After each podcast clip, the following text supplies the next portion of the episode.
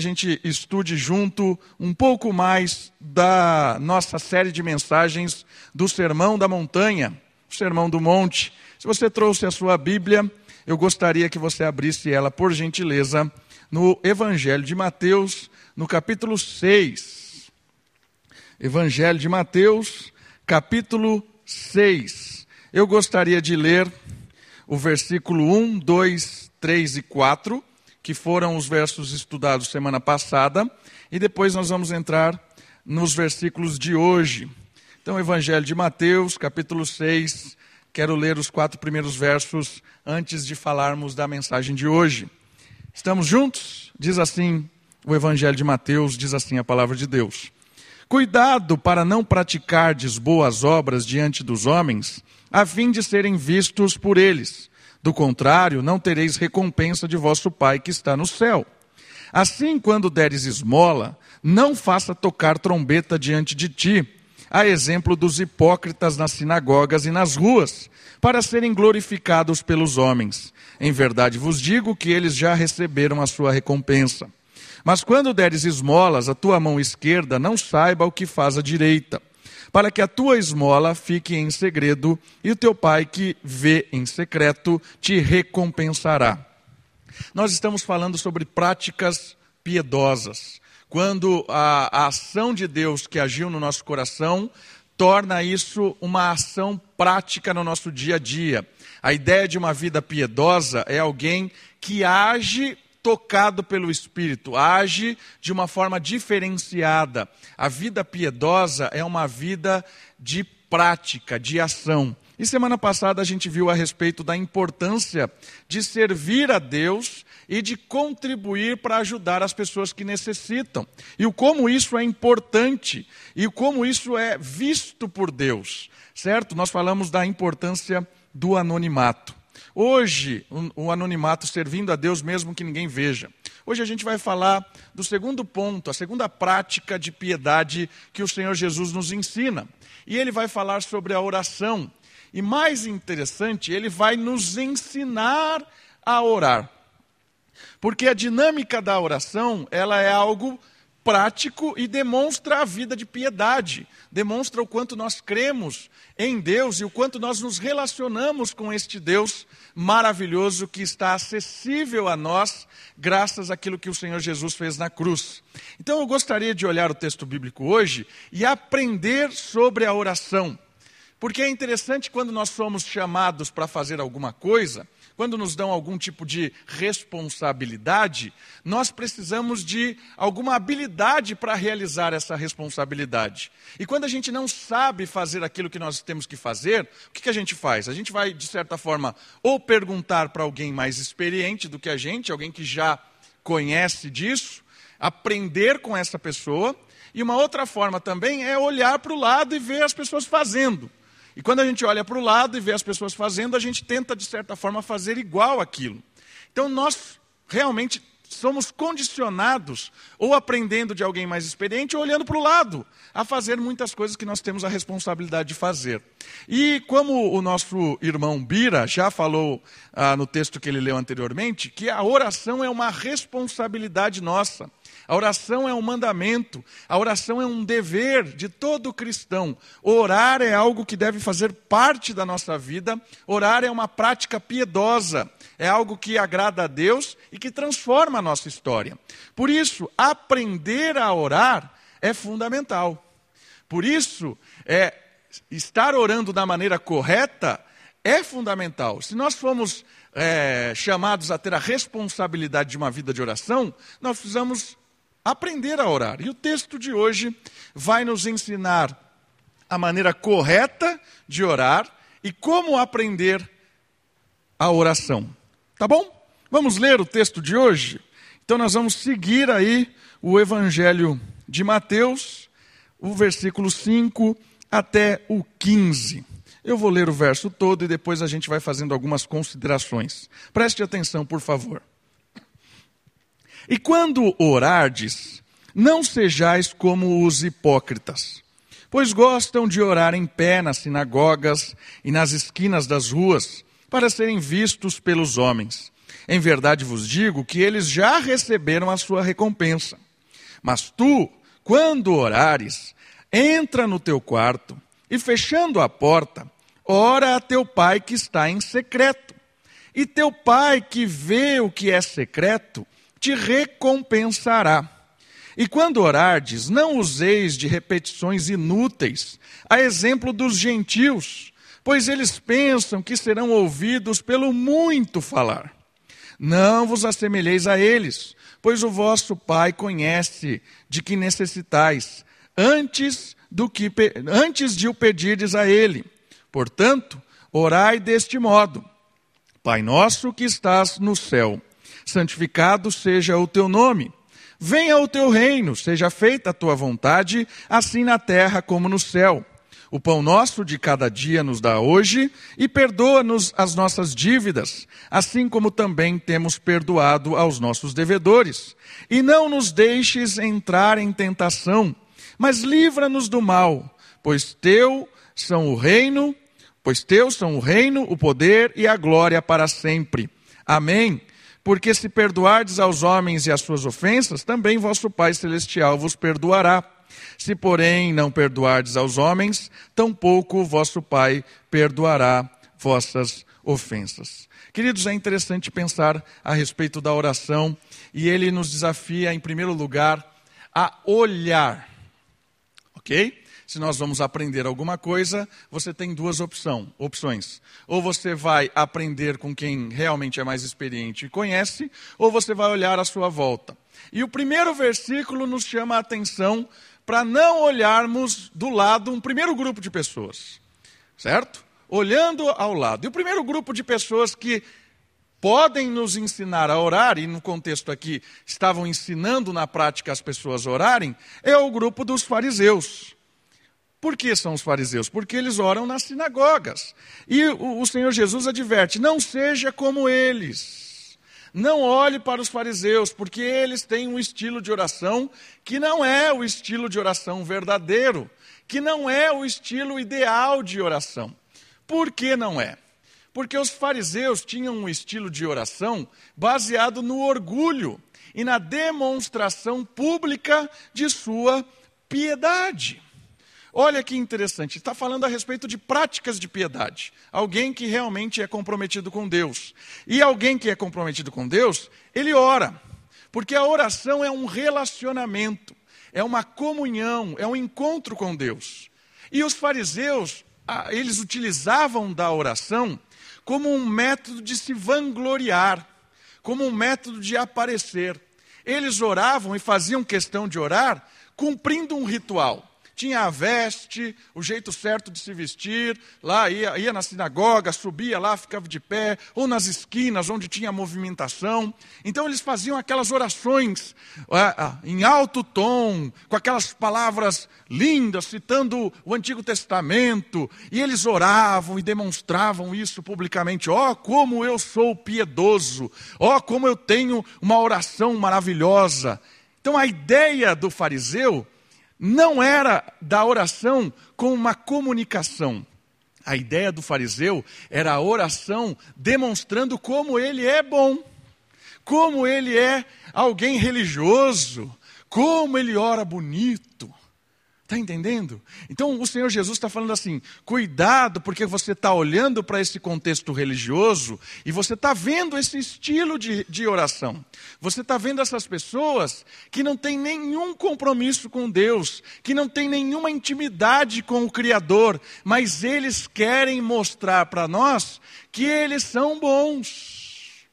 Por isso a oração, ela não está ligada claramente com uma demonstração de, de, como a gente conhece as palavras, de como a gente é, é bom orador. Ela está ligada com outras coisas mais profundas. Então o Senhor Jesus nos adverte que os fariseus não têm uma escola boa de oração, porque eles eram soberbos, queriam sempre mostrar com aquilo que faziam. E o Senhor Jesus ele é muito duro com ele, com eles. Por quê? Porque ele chama os fariseus de hipócritas. E o que é hipócrita? Hipócrita tem a ver com teatro, tem a ver especificamente com máscara. Hipócrita é a palavra grega que revela máscara. E é isso aqui claramente. Corruptos de coração mas puros de aparência.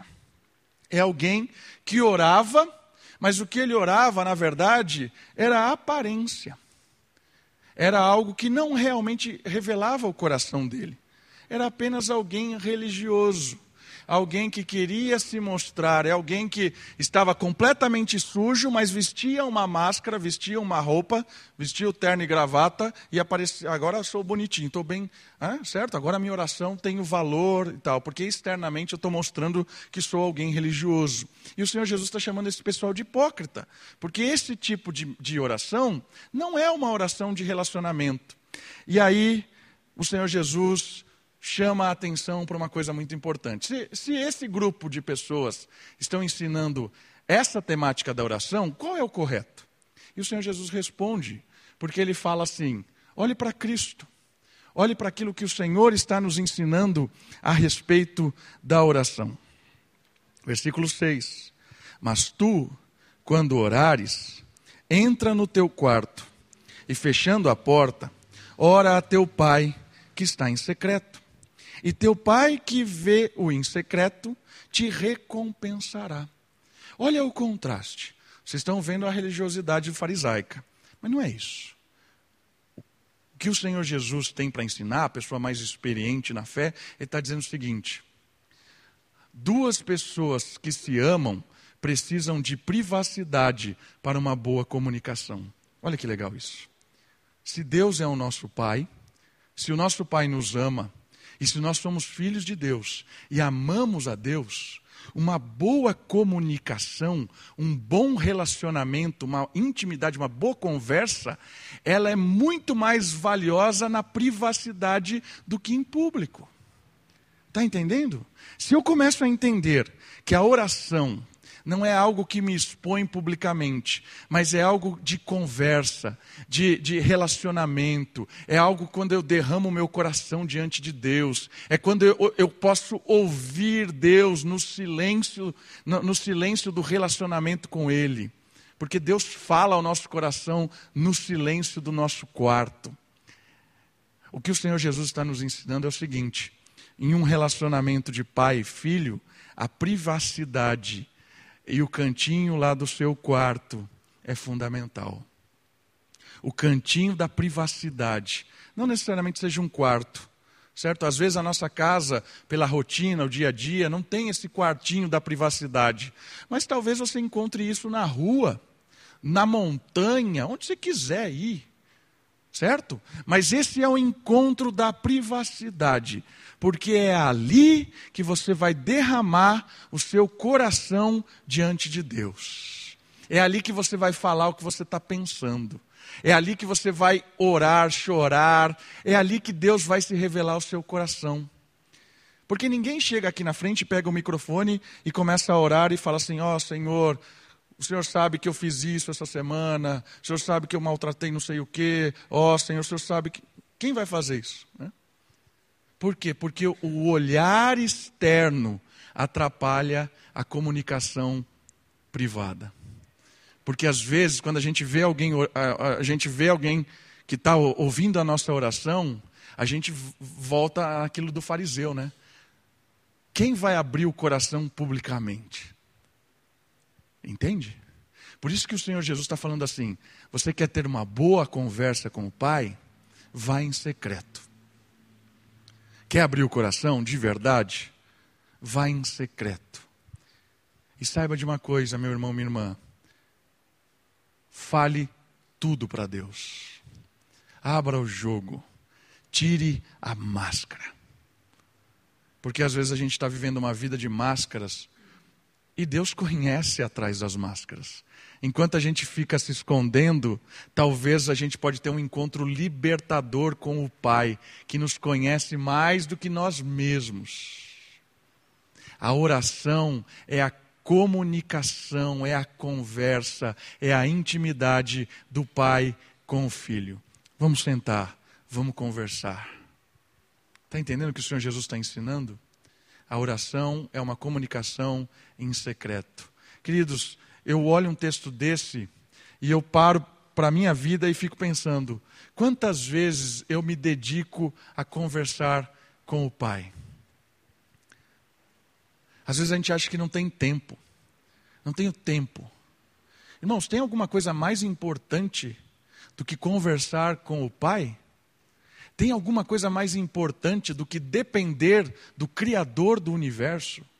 Tem alguma coisa mais importante de, de confiar no dono do ouro e da prata? Tem alguma coisa mais importante do, do, que descansar naquele que é o único que pode realmente mudar a nossa história, nos tirar do problema, nos colocar num lugar melhor, nos livrar de alguma coisa, nos proteger, nos curar? Tem alguma coisa mais importante do que isso? Talvez você já re responda de imediato: claro que não. Mas sabe o que responde na verdade? Não é o claro que não, é a sua prática, é a minha prática de oração. Quanto tempo eu passo orando? Quanto tempo eu converso com Deus? Uma conversa íntima com o Senhor. Quanto tempo? Quantas vezes? O fariseu tinha a sua rotina. De manhã, tarde, hora do almoço, né, três vezes por dia, fazia todo aquele aparato, simplesmente para mostrar para os outros que cumpria um ritual. Irmãos, enquanto a gente querer viver essa, essa vida de regrinha religiosa, somos, ó, somos bobos, essa é a palavra. Viver uma, uma vida de regrinha religiosa é bobagem. Para quê? Quem você quer agradar? Quem você quer mostrar? Na época, os fariseus ainda tinham uma vantagem, né? porque eles mostravam que tinham piedade e as pessoas se impressionavam. Hoje ninguém está nem aí. Às vezes a gente fica fazendo isso, ah, irmãos, busque o Pai. Priorize a oração. E o apóstolo Paulo tem um texto que ele fala assim: é, é uma luta mesmo para orar. Porque as, as, a rotina quer nos tirar da privacidade com o Pai. E é, na verdade, a privacidade do Pai com o Pai que vai nos dar força para enfrentar qualquer coisa que estejamos enfrentando. Eu não sei o que você está enfrentando, eu não sei o que você está passando, eu sei o que eu estou enfrentando, eu sei o que eu estou passando. E eu quero dizer uma coisa para mim mesmo e para você, meu querido. Sem conversa com o Pai, não dá para enfrentar. E só Ele pode resolver entra no quarto, fecha a porta e realmente abre o coração.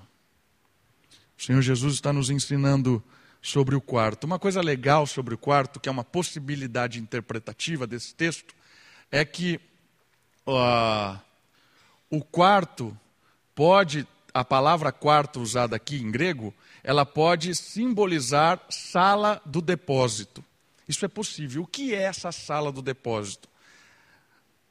no contexto do Oriente Médio Antigo, onde nós estamos é, vivendo ali, né, veio formando o conceito do Oriente Médio Antigo em Israel, e depois ali no, no, no, início do século, essa ideia da sala do depósito tinha a ver onde se guardavam os tesouros. Então, talvez uma possibilidade da ilustração de Cristo entrar no quarto possa estar se relacionando também com essa ideia de entrar no lugar onde Deus guarda os, de, os tesouros. Está entendendo? Então, quantas vezes nós temos entrado na sala do depósito para experimentar e sair com os tesouros de Deus? Olha que, que ilustração interessante que pode também estar relacionada com isso. Por que eu estou usando a terminologia pode? Porque é possível, né? Não é claramente isso no texto, mas pode ser que isso tenha a ver. Pode ser que Jesus tenha usado essa, essa ideia também da sala de depósito. A ideia de que quando eu entro no quarto, quando eu entro nessa sala, lá eu consigo visualizar os tesouros de Deus para a minha vida, os tesouros de Deus. E se eu não entro lá, como eu posso sair presenteado pelo Deus que recompensa em secreto? Como eu posso sair com a recompensa de Deus se eu não entro na sala dos tesouros? Olha que interessante. Então a ideia de olhar para Cristo é respondendo de forma é, aos fariseus, de forma mais prática, de, de, dessa oração pública para aparecer, é a oração do privado, é a oração da intimidade, é a oração quando eu encontro o descanso e eu encontro os tesouros de Deus no meu quarto. Aí você pode estar perguntando: então por que a gente ora publicamente aqui no culto? Está errado? Só para esclarecer isso, não está errado. Mas uma coisa muito importante que a gente tem que entender é o seguinte: a oração em coletivo, ela deve ser entendida também como um relacionamento com Deus. Por isso ela é, ela é muito séria. Quando a gente ora em, é de forma representativa, quando alguém vai orar em favor da comunidade ou com a comunidade, a gente precisa estar unidos nessa oração, com o coração unido, porque alguém está nos representando nessa intimidade com o Pai. Por isso que é importante, quando alguém estiver orando, eu não sei o que você faz para prestar atenção, mas é, é, por que, que a gente fecha o olho? É justamente para não ter distração, para ouvir realmente e entrar em unidade com aquela pessoa que está me representando diante de Deus naquele momento. Certo? Ah, e eu, eu tenho me policiado com isso, porque às vezes, na hora da oração coletiva, eu tento fazer alguma coisa, ou arrumar alguma coisa que eu tenho que fazer aqui. Estou falando no culto. Eu tento falar para alguém alguma coisa, e eu tenho me policiado para não fazer isso. Para participar realmente de forma efetiva na oração ouvindo o que o irmão ou a irmã está orando, e no final da oração, como ela é representativa, eu digo amém. Que significa o quê? Assim seja, eu concordo com isso, eu participei dessa oração, e o que ele disse também é o meu desejo. Por isso que a gente diz amém no final da oração. Representativa. Às vezes eu sinto a, a, falta do amém na nossa igreja, ninguém. Eu falo assim, será que ninguém concordou? Ou se a pessoa dormiu? Não sei. Diga amém no final da oração, meu irmão. Diga amém, eu concordo com isso. Isso é, é, é importante, porque certo? Se policie para não ficar conversando, olhando no celular, ou sei lá o que na hora da oração. Eu estou me policiando para isso. Né? Para não ficar dando conselho aqui para o pessoal da música. Vamos orar junto, nós estamos participando do mesmo culto. Então a oração representativa é a unidade do povo, intimidade com o Pai que está aqui. Aqui o nosso templo se torna o quarto dos, ou a sala dos tesouros, o quarto do insecreto do povo. Percebeu a importância disso? Então, Cristo está nos ensinando a respeito da intimidade da oração. Mas não é só os gentios, os fariseus, que poderiam estar ensinando de uma forma equivocada. Dá para olhar para o lado e ver um outro grupo de pessoas que também oravam. E ele fala desse grupo e ele chama ele de gentios. Olha só o versículo 7. E quando orardes, não usais de vã repetições ou de repetições inúteis, a exemplo dos gentios, pois eles pensam que serão ouvidos pelo muito falar. Quem são os gentios? Os gentios são aqueles que não têm uma experiência cristã, ou os pagãos, certo? É aquele povo que não tem um contato com o cristianismo. Então, esse, esse povo não cristão, eles têm os seus ídolos, os seus deuses, quem eles adoram. E no contexto da oração deles, os pagãos imaginavam que os seus deuses eram muito ocupados e dificilmente estavam atentos às suas súplicas. Então, no conceito pagão dos deuses, dos deuses é, da época, eram deuses que estavam comprometidos. Se você for avaliar os deuses, a gente aprende isso na, na escola, né, na aula de história. Os deuses é, romanos, os deuses gregos, cada um está comprometido com um serviço. Cada um tem a sua, a sua rotina. E esses deuses são extremamente egoístas, estão fazendo um monte de atividades, estão em banquetes, participando de festas. E a ideia do texto é o seguinte: aqueles que são fiéis a esses deuses, qual é a prática deles? Eles têm que ficar repetindo.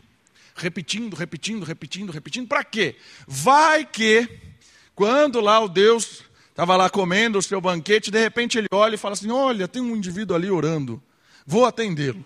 E aí, cara, que milagre! Deus olhou para você. Né? Então, olha, olha que loucura isso.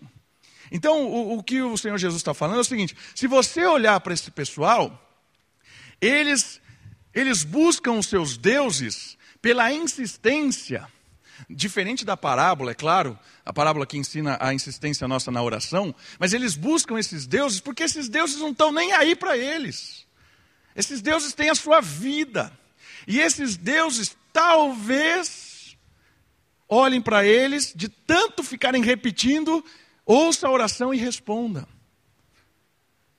A ideia do Senhor Jesus é: não é assim que é o esquema com Deus. Não é assim que o nosso Deus age. Olha só, os deuses da antiguidade estavam preocupados consigo mesmos e não com os fiéis. Talvez uma forma prática de responder isso para nós hoje: quem são os deuses da pós-modernidade? Quem são os deuses da pós-modernidade. A gente acha que não existem deuses mais. Claro que existem. Porque é interessante pensar nos deuses, porque eles sempre atendiam uma necessidade. Então é o Deus da fertilidade, é o Deus ou a deusa da, da boa vida, o Deus ou a deusa da, da, da boa plantação, da colheita. Então por que, que eles ficavam insistindo, os gentios ficavam insistindo com esses deuses? Para que eles atendessem à necessidade que eles estavam querendo, ou de chuva, ou de uma boa colheita, ou de uma cura, ou de ter filhos, sei lá o quê. Quem são os deuses modernos? Que muitas vezes nós somos iludidos a orar para esses deuses modernos. Quem são? Tem vários. Talvez uma boa conta bancária então eu vou, eu vou me matar de trabalhar, porque aí eu tenho dinheiro quando eu ficar doente. Eu tenho dinheiro se eu precisar viajar, eu tenho dinheiro para não sei o quê. Eu tenho dinheiro. Ah, você não guarda dinheiro. Ah, meu amigo, acho que você não é prudente. É?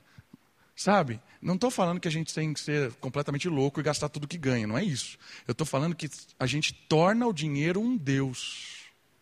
E eu tenho plena confiança que esse Deus vai me suprir quando a necessidade vier. Eu tenho certeza disso. Está entendendo? Eu confio na minha conta bancária. É o Deus moderno. Às vezes é o trabalho. O nosso trabalho se torna um Deus. E isso é na prática. Tantas vezes eu, eu, já ouvi pessoas falando assim: ah, eu não vou em tal lugar da, da, igreja porque eu trabalho muito. Eu não vou em tal lugar ou não faço tal coisa no reino de Deus porque eu trabalho muito. Né? Quem é que você está servindo? Quem é o Deus da modernidade ou da pós-modernidade? Está entendendo? Às vezes a gente, a gente olha lá, é impossível. A, a gente não vai adorar mais esses deuses. A nossa oração não vai ser para esses deuses. Às vezes a nossa oração é para esses deuses e ela é prática. A nossa oração, às vezes, ela é prática para esses deuses. A gente, com o Evangelho, com o poder de Deus, a gente tem que desbancar esses deuses. Tem que desbancar os deuses pós-modernos. Seja ele o dinheiro, seja ele o trabalho, seja ele o entretenimento, seja ele o que for. Qualquer coisa que tome o lugar de Deus e isso roube o nosso coração, o nosso desejo, roube o desejo de estar com Deus para estar com esse ídolo moderno. A gente precisa desbancar esses ídolos. E o Evangelho desbanca esses ídolos. Porque o Senhor vai responder isso. Olhe para o lado e veja isso. Você olha para o lado e vê isso. Mas o Senhor vai chamar a nossa atenção. Versículo 8. Olhe para Cristo. Vamos olhar para o que o Senhor Jesus tem para nos ensinar. Não vos assemelheis a eles, certo? Pois o vosso Pai conhece do que você necessita antes de você pedir. Ah, que interessante. Os deuses ali não estão nem aí para vocês. Mas o Pai conhece o que você e eu precisamos antes mesmo de nós pedirmos. Ele sabe, porque Ele nos ama e Ele é íntimo para conosco. Olha o contraste. Esses deuses não estão nem aí para vocês. Não estão nem aí para nós. Dinheiro é ilusão muitas vezes. O trabalho é uma ilusão. O mundo dá volta, meu irmão, minha irmã. Hoje você pode ter muita saúde, amanhã você pode estar doente. Hoje você pode ter um excelente emprego, amanhã você pode estar na rua. Hoje você pode ter muito dinheiro, amanhã você pode ter nada. Os falsos deuses nos enganam, mas saiba de uma coisa: aqui vem o negócio de Cristo. O nosso Pai sabe o que nós precisamos antes mesmo que nós oramos. Olha que fantástico isso. Olha que impressionante é o poder do relacionamento com o Pai. Porque quando eu oro, Ele já sabe o que eu preciso. Quando eu oro, Ele sabe o que eu estou vivendo. E Ele se importa comigo.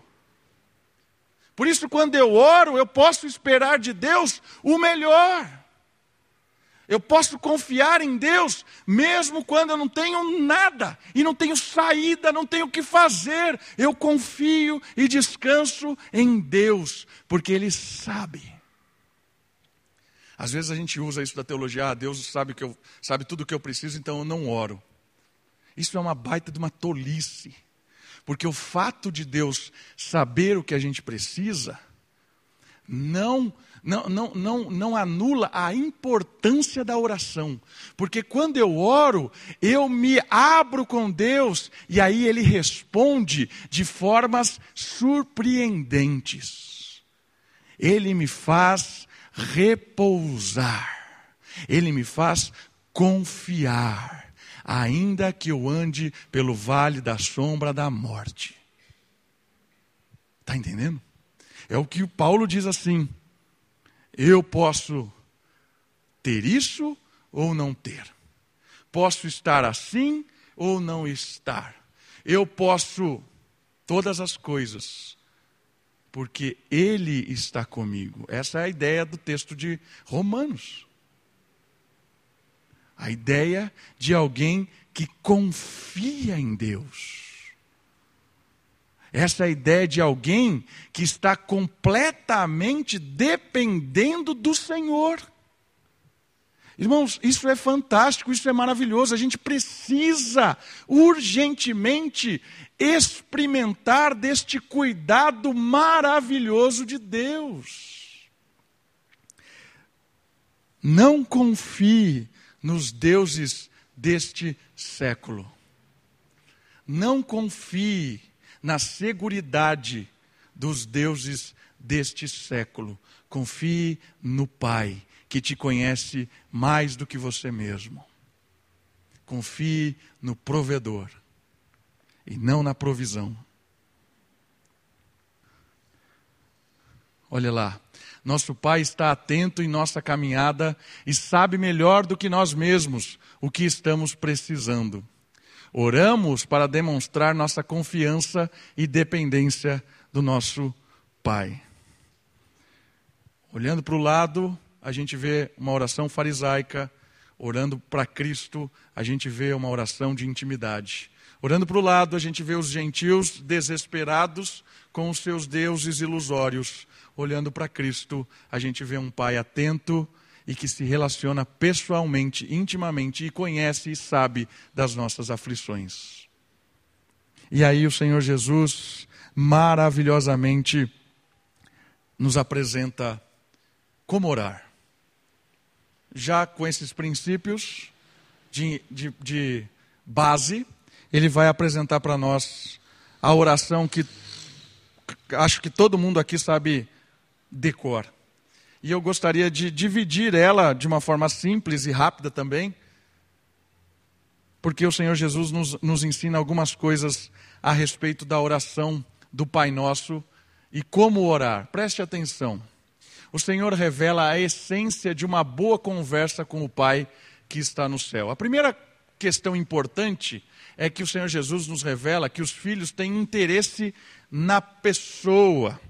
É isso que começa a oração. Olha só o versículo 9: Pai nosso que estás no céu, santificado seja o teu nome. O que isso está revelando? A importância do pai, da pessoa. É a busca dos filhos com a intimidade. Pai nosso. Olha, olha a intimidade. Nunca o judeu, ou quase nunca o Antigo Testamento, usa a palavra Pai para falar de Deus. Quase nunca. Mas o Novo Testamento, o, o, Senhor Deus se apresenta como uma pessoa, como alguém que está disposto a ter um relacionamento, alguém que é íntimo, Ele é o nosso Pai. Então, quando você for orar, entenda da pessoalidade de Deus. Nós não estamos orando por uma energia, por uma estátua, estamos falando palavras vãs assim para qualquer coisa. Né? Não, não estamos orando para um ser imaginário, nós estamos orando para um Pai presente, um Pai pessoal. E o texto revela que Ele é santo. É alguém que, quando nós nos relacionamos com Ele, nós aprendemos e somos transformados com esse relacionamento. Quanto mais eu oro, mais eu sou transformado. Quanto mais eu me relaciono com Deus, mais parecido eu sou com Ele, porque Ele é santo. Ele transforma a minha vida. Então, o primeiro conselho de Cristo é: entenda que a oração é com um ser pessoal e santo, e é nosso Pai. O segundo aspecto é interessante da oração é que os filhos têm interesse na missão. Olha só o versículo 10: Venha o teu reino, seja feita a tua vontade, assim na terra como no céu. Que história é essa de venha o teu reino?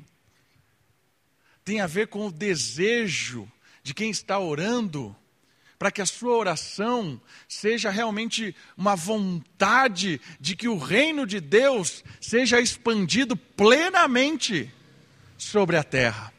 Cristo inaugura o seu reino. O reino de Deus já está estabelecido aqui. Cristo reina dos céus. E a ideia, o desejo de quem entra em comunhão com Deus é que esse reino seja cada vez mais implantado aqui. Venha o teu reino. Isso tem a ver com a nossa missão. As nossas orações, as nossas conversas com o Pai, têm a ver também com a nossa missão, com a nossa vocação, o nosso chamado. Nós fomos chamados para anunciar esse reino.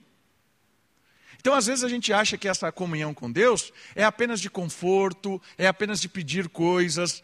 Não é só isso. É um desejo na nossa oração de ser um instrumento de expansão do reino. Que o reino de Deus venha através da minha fala, da minha atitude, da minha prática diária de vida.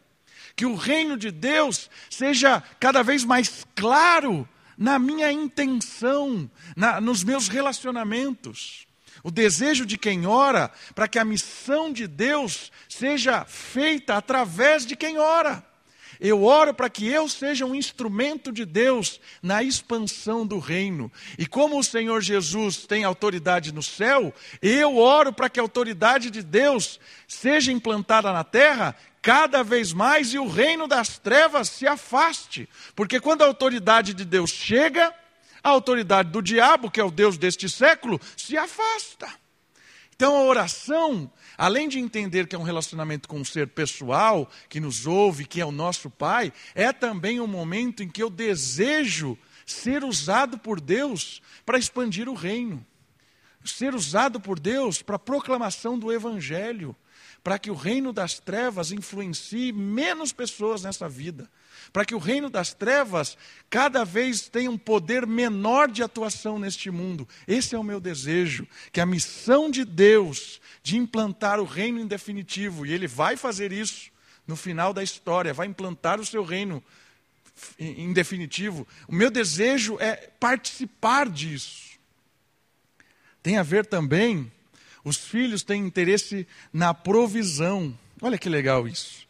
O pão nosso de cada dia nos dá hoje. Aqui tem a ver com o aspecto de gratidão e de confiança. Gratidão porque eu sei que Deus não vai deixar faltar. E esperança porque eu oro para que Deus providencie o de amanhã. É a ideia do maná. Sabe o que significa maná? Maná significa o que é isso? Maná significa o que é isso? E o maná era o que é isso da manhã. O povo andando no deserto, depois lá da, da, da, do amanhecer, o povo olhava para a situação e tinha lá: o que é isso? É a provisão diária de Deus para o sustento do povo. E no final do dia, eles não podiam guardar, porque no outro dia, o que é isso estaria ali de novo, para suprir a necessidade do povo. O pão do céu. E o Senhor Jesus, no seu discurso no Evangelho de João, ele diz assim: Eu sou o pão da vida. Eu sou o pão do céu. A ideia do maná, da provisão de Deus, é revelada plenamente no Senhor Jesus. E aí o texto bíblico nos ensina algo fantástico. É o Senhor quem nos sustenta. Obrigado, Pai, pelo pão de cada dia. Obrigado, Pai, porque eu sei que amanhã haverá maná. Eu sei que amanhã haverá provisão. Não sei da onde, mas haverá. Graças a Deus por isso. Os filhos têm confiança na provisão, porque o provedor é o nosso Pai. Mais um ponto. Os filhos têm interesse na pureza. Olha só o versículo 12. E perdoa-nos, perdoa as nossas dívidas, perdoa as nossas ofensas, assim como nós também temos perdoado aqueles que nos devem, aqueles que nos ofendem. O perdão é algo que nos ensina purificação. Porque o verdadeiro crente não é o que não peca. O verdadeiro crente é o que vive se lavando do pecado, acertando as suas dificuldades, acertando os seus erros, confessando o pecado, se arrependendo. A ideia de perdoar as nossas dívidas é porque o Senhor Deus perdoou todas as nossas dívidas. E sabe o que é perdão? Perdão é quando alguém assume a dívida. Porque sempre alguém paga, né? Não existe almoço grátis. Essa frase é verdadeira. Não existe. Sempre alguém paga. E no caso da nossa salvação, do perdão dos nossos pecados, alguém pagou por eles. E foi o Senhor Jesus. Porque o salário do pecado é a morte. E Cristo morre na cruz por minha culpa, por sua culpa. O Senhor Jesus paga a nossa dívida morrendo. Está entendendo? Sempre alguém paga. Se você for lá e bater no meu carro, eu falo assim: ó, não precisa pagar, não, eu te perdoo. Vai consertar sozinho? Não, não vai. Eu vou ter que pagar. O perdão é alguém sempre paga. Certo? E aqui o texto está nos ensinando. Ele nos perdoou.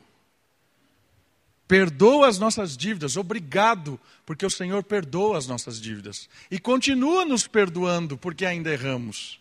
E esse ensinamento tem uma questão da oração que se desdobra disso. Assim como também temos perdoado aqueles que nos ofendem. É a ideia de receber o perdão de Deus, obrigado, e também estender o perdão ao próximo. Está entendendo? Essa é a ideia da dinâmica de Deus. A oração, a intimidade, nos faz desfrutar do perdão assim e nos faz ter perdão assim também. O Pai nos perdoa e o Pai nos faz perdoar. O Pai nos perdoa assim e nos faz também pedir perdão. Irmãos, às vezes é muito difícil pedir perdão. Às vezes não sai da nossa boca. Me perdoe, não dá, engasga. Né? Às vezes a gente rodeia, rodeia, rodeia, né? Compra lá um agradinho, compra um presente para a esposa, oh, o que eu trouxe, um copo de água, oh, que legal, né? Porque eu não quero pedir perdão, mas eu quero agradar a pessoa. Irmão, quando a gente faz isso, a gente pode até dar uma ajustada no relacionamento que está mal. Mas se não tiver me perdoa, uma hora vai voltar. Irmãos, peça perdão. Fale, me perdoa. Me perdoa. Por quê? Porque o Pai te perdoa. O Pai te perdoa. O Pai me perdoa. Essa é a dinâmica da oração. E um último ponto: os filhos têm interesse ou tem, é, revelam confiança na proteção de Deus. E não nos deixes entrar em tentação, mas livra-nos do mal. Aqui o texto pode ser traduzido mais literalmente assim: não nos conduza em provações, não nos leve para situações difíceis. Essa é a intimidade do Filho de Deus. A gente ora pra, pelo livramento. Certo? Aqui está ligado muito mais com provações do que tentação do coração. Não é isso. Livres, da, é, nos livres das provações, não nos conduza à provação. É uma oração de alguém que está falando assim: Senhor, eu confio no Senhor. Eu sei que se o Senhor permitir que eu vá para alguma provação, o Senhor vai dar a possibilidade de me livrar dela. Mas eu oro ao Senhor que me livre das provações. E mais especificamente ainda, me livre do mal. Porque muitas vezes, quando nós estamos em provações, o mal aflora no nosso coração. A gente quer dar um jeitinho na provação, se utilizando de mecanismos meio sujos para se livrar dela. Então o Senhor Jesus está nos ensinando que no diálogo, para a gente orar para o Deus, nos livra da provação, nos livra do mal, mas se vier a provação, nos livra do mal. Isso é intimidade, isso é o relacionamento de alguém que reconhece a pessoa de Deus, entende a missão de Deus, confia no provedor que sempre providenciará as coisas, tem interesse em ser restaurado todo dia, perdoado e oferece perdão. E também tem um, um, um, um aspecto de confiar em Deus. A oração revela isso, uma intimidade de alguém que conversa com Deus e confia e se apresenta diante de Deus. A oração, ela é uma dinâmica que a gente perde quando a gente não faz. A oração é um privilégio e é também uma responsabilidade. A oração transforma a nós e não a Deus. A oração faz de nós cada vez mais pessoas firmes, comprometidas, dependentes do Senhor e confiantes em Deus. A oração é o meio que Deus provê a sua presença na nossa mente, no nosso coração e no nosso dia a dia. Por isso, meu irmão, minha irmã, não deixe de orar, não deixe de conversar com o Senhor.